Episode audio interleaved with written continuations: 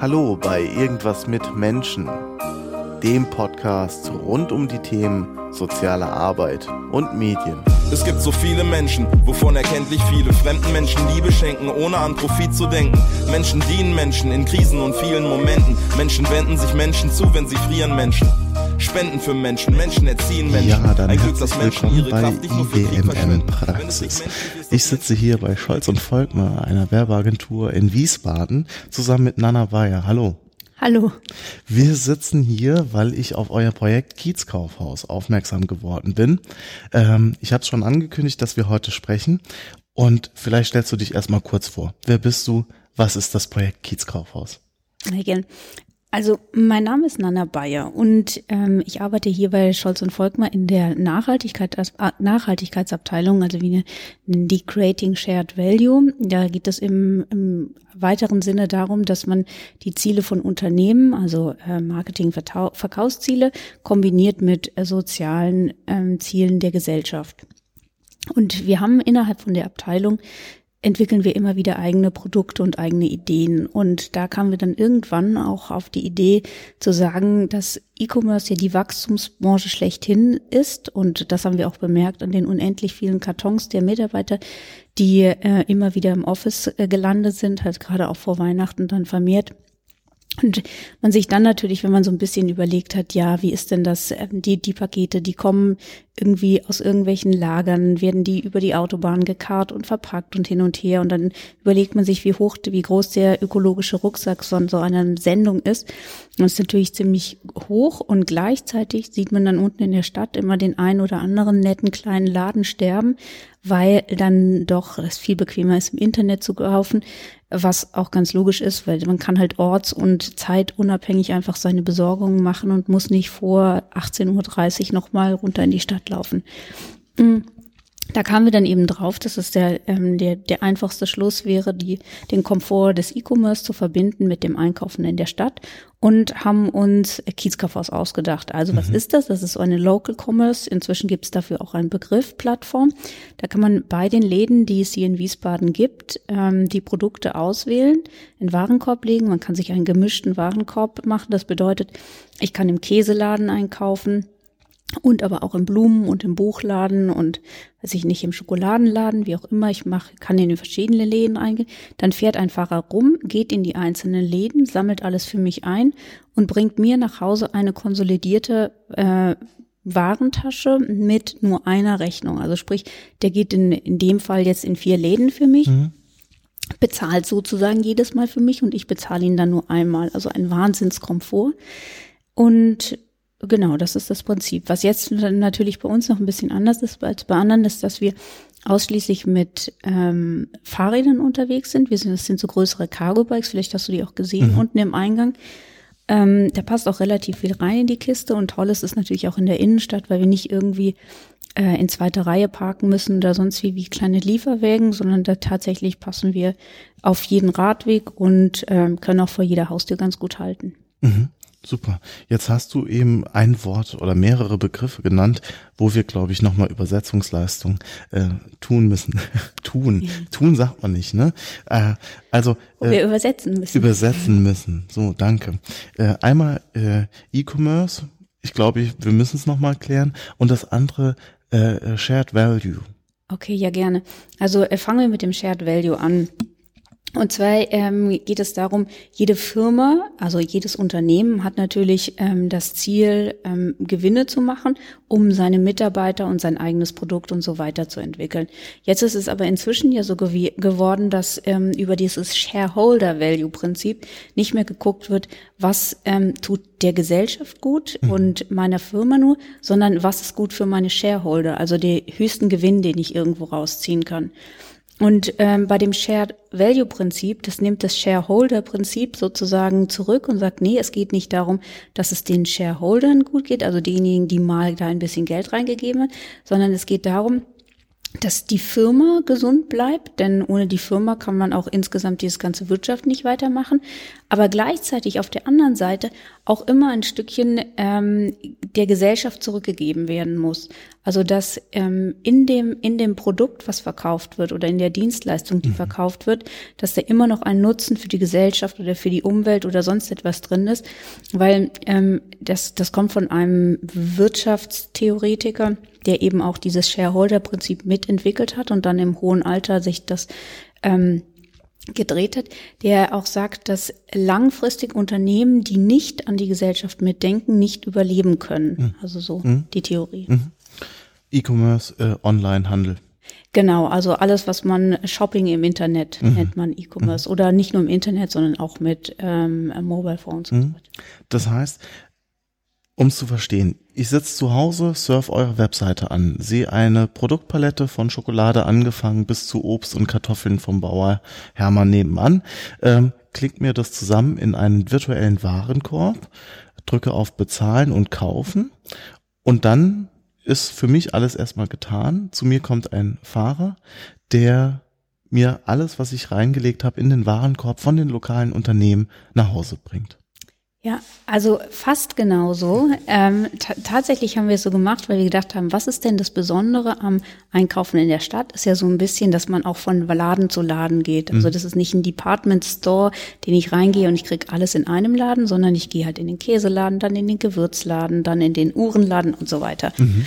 Und ähm, das wollten wir auch so ein bisschen übersetzen, das Internet, weshalb wir dann gesagt haben, gut, bei uns geht man auch von Laden zu Laden. Das heißt, man, ich weiß, ich kaufe meinen Käse in der Bergkäsestation, denn dort finde ich ihn am leckersten. Also gehe ich halt ins Kiezkaufhaus in die Bergkäsestation, wenn ich Käse will. Aber wenn ich ähm, ein Buch will, dann gehe ich dann logischerweise in einen meiner Lieblingsbuchläden, die dann zum Beispiel auch im Kiezkaufhaus sind.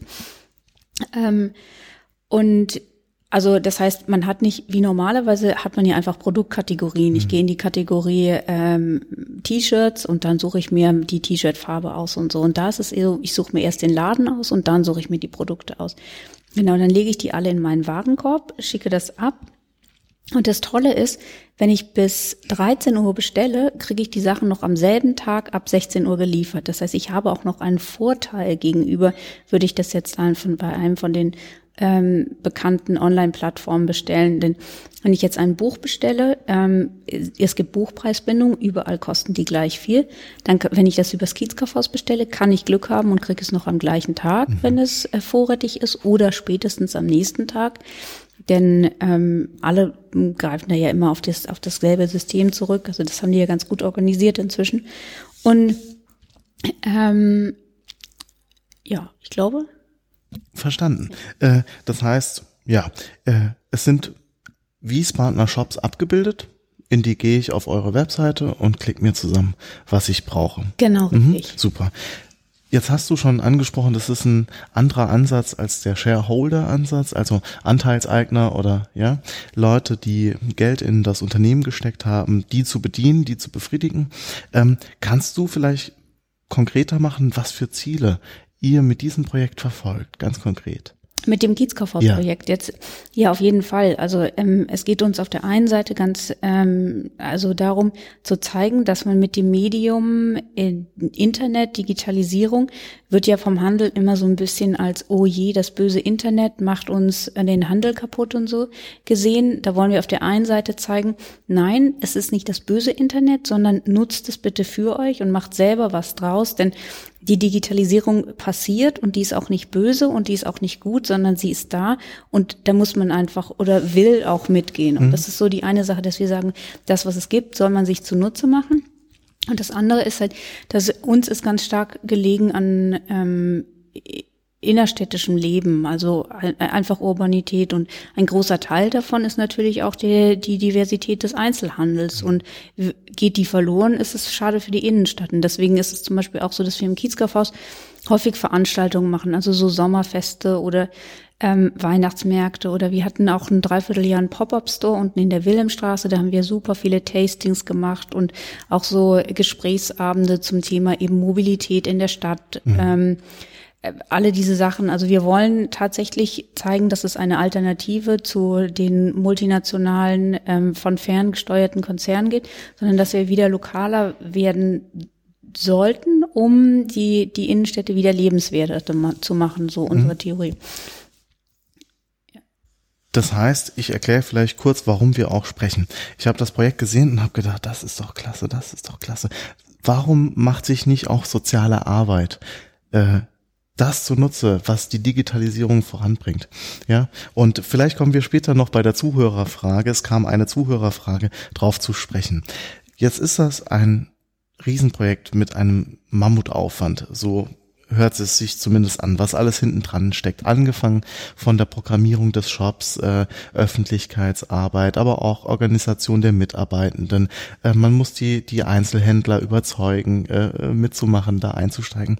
Kannst du vielleicht so, so äh, sagen, welche positiven und negativen Erfahrungen bei so einem großen Projekt gemacht hast, beziehungsweise aus welchen Fehlern hast du lernen dürfen?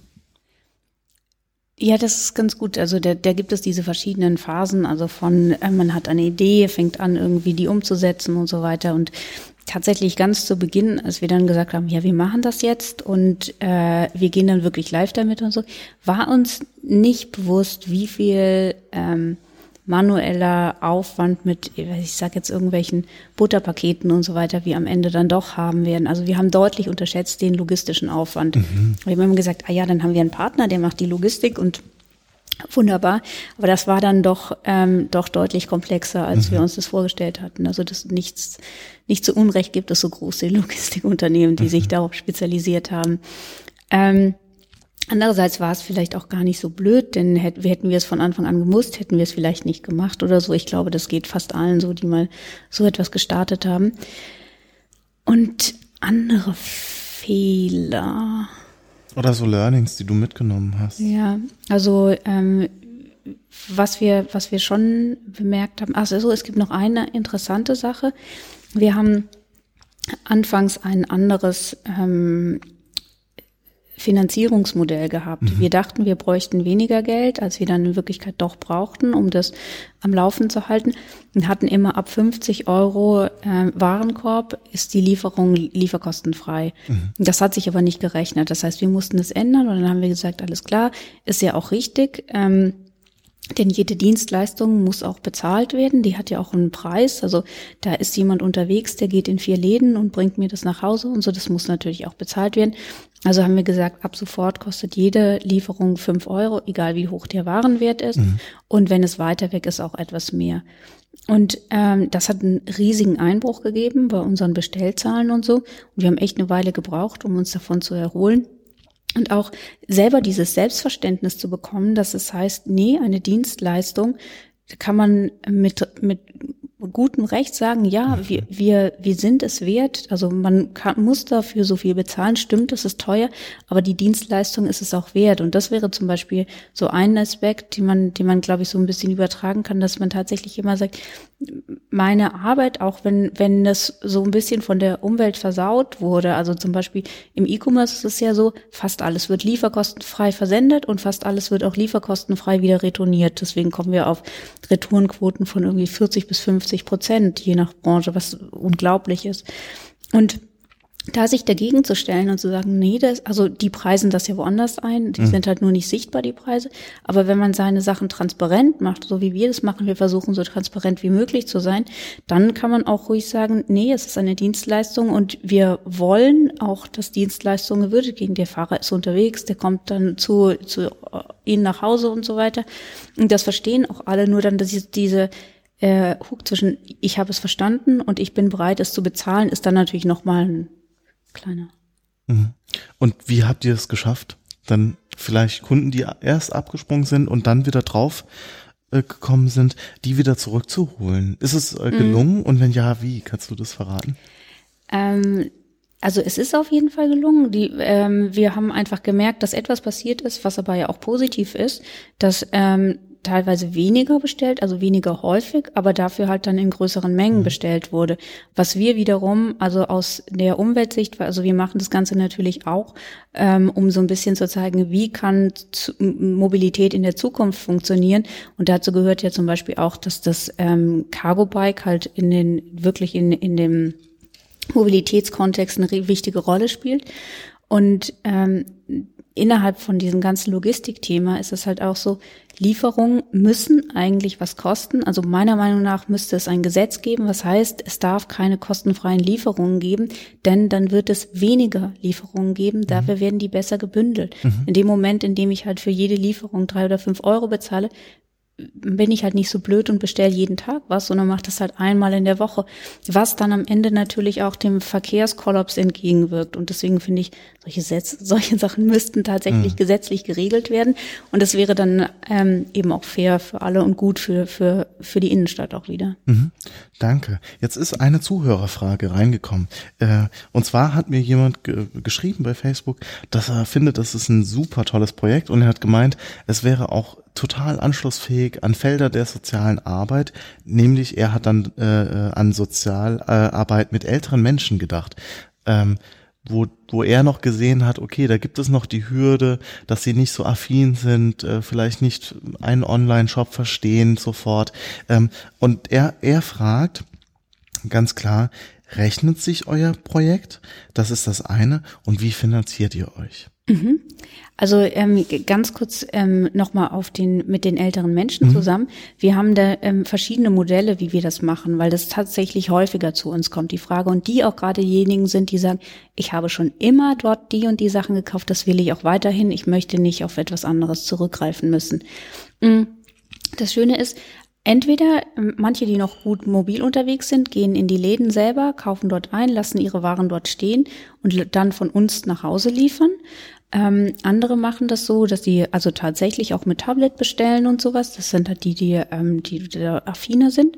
Und dann gibt es auch tatsächlich ein paar Leute, die bei uns anrufen, telefonische Bestellungen machen. Und äh, wir übertragen das dann ins, ähm, ganz normal auf die Website und geben die Bestellung ab. Dafür nehmen wir dann eine kleine Servicepauschale, weil das natürlich auch immer Aufwände bindet bei uns. Allerdings haben wir auch schon häufiger ähm, angeboten und würden das auch machen, dass wir und haben das auch schon gemacht, dass wir ähm, in zu bestimmten Stellen gehen und einfach mal sagen, okay, jetzt Donnerstag nachmittags zwei Stunden lang sind wir da oder äh, jemand von uns und hilft den Leuten gemeinsam zu bestellen. Also dann kommen wir, zum, dann gibt es ja manchmal so Treffs oder sowas, dann kommen wir dahin mit unserem Laptop und sagen, okay, was wollen Sie denn aus mhm. welchem Händler und bestellen dann zusammen und dann kriegen die das geliefert an einem bestimmten Tag. Also solche solche Bemühungen hatten wir schon. Ähm, es ist tatsächlich bei, bei keinem von diesen, von diesen Nachmittagen jetzt sozusagen ist was Regelmäßiges draus mhm. geworden. Mhm. Aber wenn da jemand so Interesse hätte und denkt, ah ja, mit denen könnte das gut sein, gut klappen oder so, machen wir das irrsinnig gerne. Also einfach mhm. mal anrufen, dann kommen wir gerne vorbei. Super. Dann nochmal zum Anfang der Frage, ja. wie rechnet sich das? Also es ist tatsächlich sehr knapp kalkuliert. Wir, wie gesagt, wir nehmen eine Liefergebühr und dann bekommen wir eine, ähm, eine, wie heißt denn, eine Marge von mhm. den, auf den Händlerwaren. Also wir schlagen nichts auf die Waren auf, sondern es sind dieselben Preise wie im Laden. Und der Händler gibt uns dann ähm, zehn Prozent von seinen, von seinen Umsätzen ab, mhm. sozusagen. Mhm. Okay. Ähm, ihr habt auf der Webseite auch ganz viele Sponsoren äh, stehen oder Partner, zumindest äh, die da mit im Boot sind. Das sind ja doch schon einige. Kannst du vielleicht sagen, wie viele Ressourcen bindet das Projekt äh, personell? Ja, jetzt bei uns äh, konkret, also wir haben so, wir haben immer eine Person, die macht komplettes Tagesgeschäft, mhm. also sozusagen eine volle Stelle. Und Tagesgeschäft bedeutet so ähm, Kunden, ähm, also Anfragen beantworten und die Sachen umpacken und mhm. Produkte einpflegen und alle solche Sachen. Es ist, ähm, und dann haben wir noch eine zweite Person, die kümmert sich um Marketing halbtags. Mhm. Ähm, wobei wir das ja so machen, wir ähm, bauen gerade die komplette Software neu um. Okay. Also wir haben da Fördergelder bekommen, das ja. ist ganz erfreulich. Und die ähm, Software, mit der wir jetzt gerade arbeiten, ist so eine prototypische Software. Mhm. Die haben wir in relativ kurzer Zeit auch nur so zusammengebastelt, dass wir gesagt haben, okay, damit kann man einen Betrieb machen. Aber wir haben nichts optimiert. Das heißt, wir haben irrsinnig viele manuelle Prozesse und so. Wenn du dich da einen halben Tag neben uns setzen würdest, würdest du sagen, oh mein Gott, dass das funktioniert, mhm. ist erstaunlich. Aber das wird sich ja jetzt ändern mit der okay. neuen Software, was echt sehr gut ist. Nämlich, ähm, das Ziel von der neuen Software ist natürlich nicht nur hier in Wiesbaden zu funktionieren, sondern auch in anderen Städten.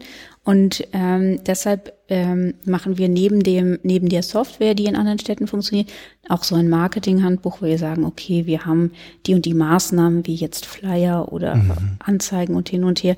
Das wird dann da alles dokumentiert und dann eben mit in die neuen Städte reingegeben. Mhm. Oder wie akquiriert man am besten Kunden oder Händler und diese diese ganze Arbeit da drumherum. Das machen wir halt auch noch, weshalb das alles alles etwas mehr Aufwand wäre, als wäre man der Betreiber in einer neuen Stadt.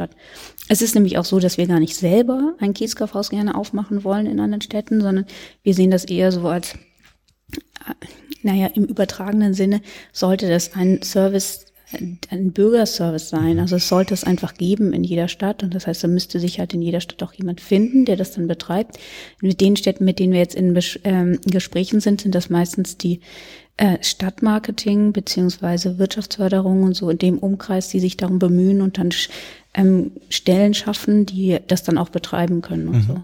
Wenn jetzt jemand zuhört in einer bestimmten Stadt und sagt, theoretisch hätten wir die Ressourcen, wir finden das auch ein super Ansatz, äh, wir interessieren uns dafür. Mhm. Wohin können die sich wenden? Wo kriegen die Informationen? Gibt es da schon was? Ja, also es gibt nichts, nichts Offizielles, dass ich jetzt mhm. eine URL einfach sagen ja. kann, aber am besten mir eine E-Mail schreiben und mhm. dann ähm, gehen wir weiter in Gespräche. Also es gibt auch so einen, einen ganz groben Fahrplan, wie man da vorgeht. Man lernt sich dann erst kennen und dann guckt man sich mal an, wie läuft denn das hier in Wiesbaden, ähm, um überhaupt ein Gefühl dafür zu bekommen, ob das wirklich etwas mhm. für einen ist oder ob das nur die Idee davon etwas mhm. für einen ist, weil tatsächlich teilweise dann ist man halt damit beschäftigt, Butterpakete zu packen mhm. und dann das muss man dann auch mögen. Also mhm. da darf man keine Angst vor, vor solcher Arbeit haben. Ja, und, ähm, und dann gibt es natürlich, also im Sommer soll die Software fertig werden und dann kann man halt so langsam so einen Plan machen, wie kann man das in der Stadt etablieren. Man muss da natürlich dann auch Partner finden und so, mhm. damit es dann auch erfolgreich wird. Frage off the record. Äh, ist es Open Source, die Software? Genau, also die wird ja gerade entwickelt und ähm, soll, ähm, wird Open Source sein. Allerdings werden wir ähm, vermutlich, das müsste jetzt aber ein Techniker erklären, einzelne Komponenten mhm. ähm, freistellen. Also nicht jetzt das gesamte Paket, weil das würde nichts bringen, sondern wir würden dann die einzelnen, also wir bauen selber auf einer Open Source Software auf. Mhm. Ähm, ne, und die einzelnen Komponenten, die wir dazu entwickeln, würden wir dann auch als einzelne Komponenten wieder so ähm, zur Verfügung stellen. Super. Dann lasse ich es drin. das freut vielleicht den ein oder anderen Zuhörer. Okay. Ähm, Danke für die Antworten. Zum Schluss, wir sind jetzt auch schon ein bisschen am äh, äh, Sprechen gewesen. Ähm, was sind so drei Kernbotschaften äh, oder auch zwei oder auch eine, die du meinen Zuhörerinnen und Zuhörern mit auf den Weg geben kannst, wenn es um Projektrealisation geht. Also das ist ja so ein bisschen die Sektion, irgendwas mit Menschenpraxis, wo ich ganz konkrete Projekte vorstelle. Wenn es um die Realisation, gleich wie groß oder klein, mittel das Projekt ist, gibt es da was, wo du sagst, das würde ich mitgeben? Also ich glaube, das Wichtigste, und ähm, das weiß aber auch jeder, ist halt so, eine gute Idee zu haben, hat jeder, glaube ich, jeden Tag ziemlich viele gute Ideen und so. Und wenn einen eine nicht loslässt und ähm, dann soll man wirklich anfangen, die einfach umzusetzen. Also soll ich irgendwie ähm, Skripte davon machen und überlegen, ja, und wie kann ich das wirklich implementieren? Was bräuchte ich denn dafür in der minimalsten Version? Also oft ähm, scheitern Projekte daran, dass man das dann direkt perfekt machen will und in viel zu groß denkt und so. Aber man kann halt ganz viele ähm, man nennt das in der Entwicklung auch immer MVP irgendwie. Ähm, man kann mit, den, mit dem kleinstmöglichen Aufwand, muss man versuchen, dieses Projekt dann zu realisieren, um auszuprobieren, ob es irgendwie äh, Chancen hat, weiterentwickelt zu werden. Und wenn man dann merkt, dass jemand anspringt, dann kann man anfangen, irgendwie Features draufzusetzen mhm. oder das zu verbessern oder wie wir jetzt auch nochmal neu aufzubauen, weil wir merken, okay, jetzt läuft das auch. Super. Das ist immer das Bild, was ich verwende, ist diese Testballons. Also äh, Testballons hochsteigen lassen, manche kommen wieder zurück, andere steigen dann weiter ja. hoch. Das ist genau das, was du beschreibst. Super. Wer mehr wissen will über das Kiezkaufhaus, ich verlinke die äh, Webseite, die Facebook-Seite äh, und alle relevanten Informationen. Vielen Dank, Nana, dass du mit mir im Gespräch warst. Ja, äh, vielen Dank fürs Zuhören und für überhaupt das Gespräch und so. Danke.